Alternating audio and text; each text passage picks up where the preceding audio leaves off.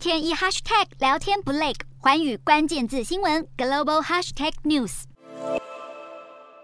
美国财政部长叶伦才刚与中国国务院副总理刘鹤进行完视讯会谈，现在传出美国总统拜登政府考虑在这个月采取行动，对价值一百亿美元的中国商品取消关税。不过，白宫发言人态度依旧相当低调。美国前总统川普过去对大约三千五百亿美元的中国进口商品课征惩罚性关税。美国媒体指出，拜登政府对于调整中国关税的细节尚未做最后确认，最初的关税减免项目还在讨论中，有可能是自行车等消费品。中我对此乐观其成，表示这对大家都好。但有经济学家认为，美国撤销部分对中关税，对缓解通膨帮助并不大。不过，有人受贿，也有人受害。美国已经有超过三百家企业希望拜登能够延长川普对中国寄出的关税。除此之外，美国政府还将依据三零一条款，针对中国政府补贴的产业展开新一波调查，有可能会对这些行业征收新关税，来为美国企业创造更公平的竞争环境。美媒还爆料，美国政府打算算运用。从乌俄战争学到的经验，扩大对中国实施的出口管制，以限制中国的军事和科技发展。看来美方要采取的是软硬兼施的双重手段来应付中国。